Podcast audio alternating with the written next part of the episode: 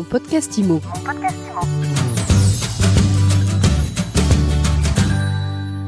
Bonjour et bienvenue dans ce nouvel épisode de mon podcast IMO. Tous les jours, on décrypte les tendances du marché avec ceux qui font l'actu de l'IMO et aujourd'hui, on est avec Thomas Lefebvre. Bonjour. Bonjour. Thomas, vous êtes directeur scientifique de Meilleurs Agents. Vous venez de publier une étude bilan du marché sur les huit premiers mois de l'année. On en est où? Alors le marché est bel et bien rentré dans un nouveau cycle baissier qui euh, se voit à la fois dans les prix qui baissent dans la moitié des grandes villes de France. Paris euh, en est un exemple frappant puisque les prix sont repassés sous la barre des 10 000 euros du mètre carré à Paris. Et euh, ce nouveau cycle se voit aussi dans les transactions puisqu'on prévoit de finir l'année 2023 avec 890 000 transactions dans l'immobilier ancien. Ça nous place bien loin du million de transactions auxquelles on s'était habitué et c'est 20% de moins par rapport à l'année 2022. Donc c'est les taux d'intérêt, la dégradation des conditions de crédit qui explique ce retournement de marché. On n'en est qu'au début. Ce qui explique ce, ce, changement dans le cycle immobilier, c'est euh, changement brusque sur le crédit. Il y a deux dimensions, à la fois les taux, vous l'avez dit, on emprunte à 4% en septembre 2023, on empruntait à 1% en janvier 2022. Donc on comprend que là, globalement, les ménages ont perdu quand même pas mal de capacité de financement.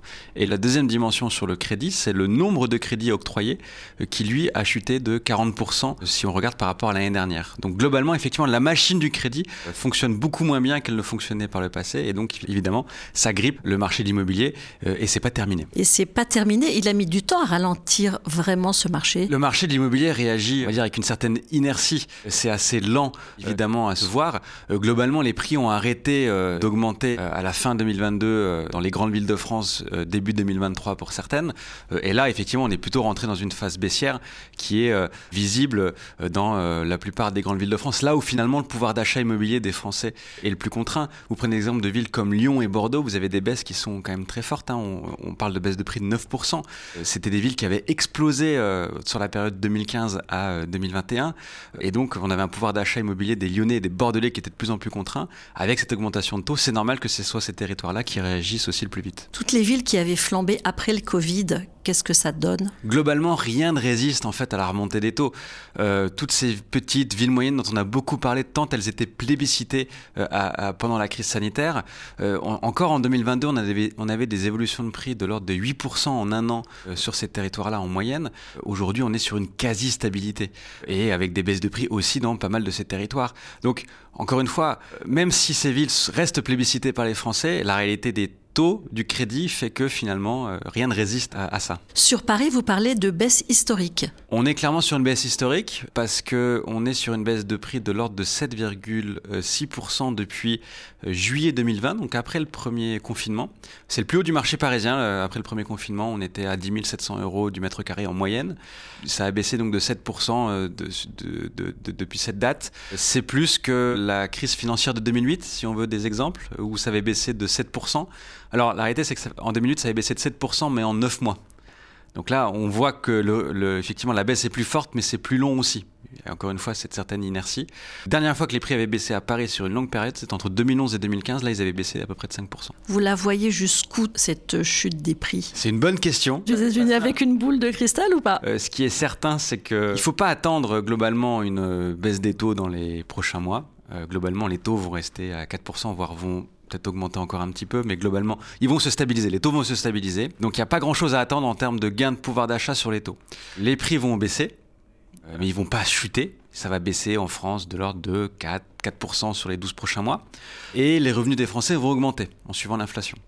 Donc en faisant un peu cette équation-là, on comprend bien que la marche à gravir pour que les Français récupèrent un pouvoir d'achat qui est similaire par rapport à ce qu'on avait il y a deux ans, elle va être encore trop grande.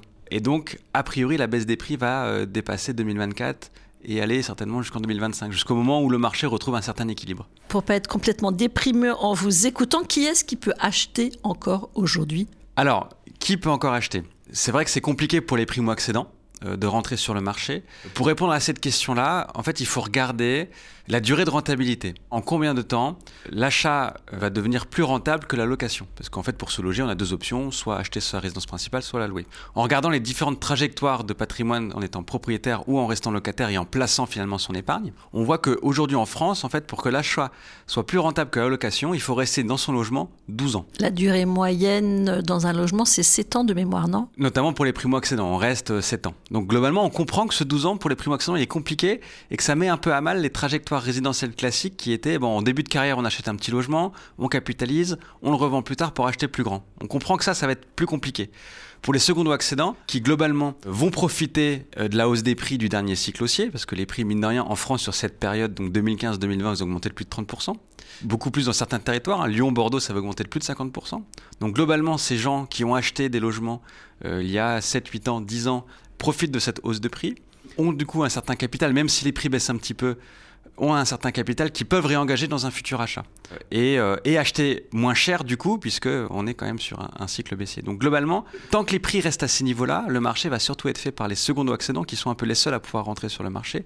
Pour les primos, c'est vraiment très dur. Pour les primos, c'est très dur. Les secondos accédants, eux, vont rentrer sur le marché, mais en général pour des raisons euh, familiales, personnelles. Sur, sur le marché de l'immobilier, ce n'est pas que les arbitrages financiers. Euh, on a aussi des arbitrages qui sont faits par des projets de vie professionnels, personnels, euh, qui font qu'on est obligé de changer de logement. Et globalement, quand on regarde la durée de rentabilité euh, de l'ordre de 12 ans globalement en moyenne en France, bah, c'est plus en adéquation avec des trajectoires de vie pour des secondos accédants qui sont déjà plus installés, qui achètent une maison finalement pour leur famille sur laquelle ils vont se projeter, ils ont bah, plus de 12 ans, etc. On comprend que bah, c'est plus en adéquation pour eux que pour les primos pour qui euh, bah, c'est compliqué de se projeter 12 ans dans un même logement en début de carrière, typiquement. Alors, acheter ou louer moins de 12 ans, on loue, mais le problème, c'est qu'il y a une pénurie aussi sur le marché euh, locatif. Oui, aussi, voilà, tout n'est pas rose. Sur le marché de la location, on a effectivement une baisse de l'offre locative.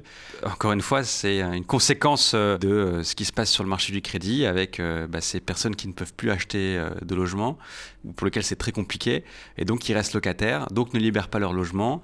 Euh, et globalement, on a une demande euh, plus forte effectivement sur le marché de la location. C'est 20% d'annonces de, location en moins par rapport à il y a euh, un an et demi. et des loyers qui augmentent un peu partout sur l'ensemble du territoire. Donc vous avez vraiment ce phénomène de vase communicant entre la transaction et la location. Autant sur les prix, les volumes baissent, les prix baissent, autant sur la location, l'offre locative diminue, se restreint et les loyers augmentent. Voilà, donc on a un cocktail effectivement qui est pas forcément le mieux en ce moment sur le marché. Dernière question, euh, l'impact des DPE sur les prix, peut-être même des loyers, est-ce que vous le, vous le mesurez? On le mesure, on le suit euh, régulièrement. On est vraiment au tout début du calendrier législatif, mais on voit déjà qu'il y a des impacts euh, forts sur la prise en considération de l'étiquette énergétique dans la valorisation des logements. Autant il y a 7-8 ans, personne ne regardait vraiment. Aujourd'hui, les acquéreurs ont bien compris que euh, l'étiquette énergétique était un levier de négociation. On, le marché baisse, mais euh, ça baisse plus pour les euh, passoires énergétiques que pour les autres biens. Et ça va continuer parce qu'encore une fois, on est, on est vraiment au tout début du, du calendrier législatif avec l'éviction progressive des F, G et E sur le marché de la location, mais ça a aussi des impacts sur le marché de la transaction. Bon alors dernière, dernière question, un cycle baissier, ça dure combien de temps? Le cycle baissier va vraiment dépendre du moment où euh, l'offre et la demande vont retrouver un certain équilibre. Aujourd'hui, il y a un décalage très fort entre les prix que les vendeurs ont en tête et les capacités de financement des Français. Euh, à titre euh, juste d'illustration, hein, faire un crédit avec une mensualité de 1000 euros à 1% sur 20 ans en 2022, c'est une capacité de financement de 217 000 euros. Aujourd'hui, la même mensualité de 1000 euros avec un taux à 4%, vous avez une capacité de financement aux alentours de 160 000 euros. Donc vous comprenez le fossé qu'il y a entre, euh, sur une période de temps qui est très courte euh, et euh, les prix de l'immobilier ne sont pas ajustés en conséquence. Donc c'est ça qui va se passer. Donc il faut que le marché de l'immobilier retrouve ce nouvel équilibre. Il va s'obtenir avec la conjugaison de trois facteurs parce qu'il n'y a pas que les prix. on va regarder aussi les revenus des gens qui vont aussi augmenter en suivant l'inflation et aussi potentiellement une prochaine baisse de taux mais qui va arriver euh, pas avant 2025, euh, si on en croit en tout cas euh, ce que peuvent raconter la Banque Centrale Européenne et la Banque de France. Eh bien, on se reparlera d'ici là. Merci beaucoup Thomas Lefebvre. Je rappelle que vous êtes directeur scientifique de Meilleurs Agents. Merci de m'avoir reçu. Et je vous dis à très vite pour un nouvel épisode de mon podcast IMO à écouter tous les jours sur MySuite IMO et sur toutes les plateformes. Mon podcast IMO. Mon podcast IMO.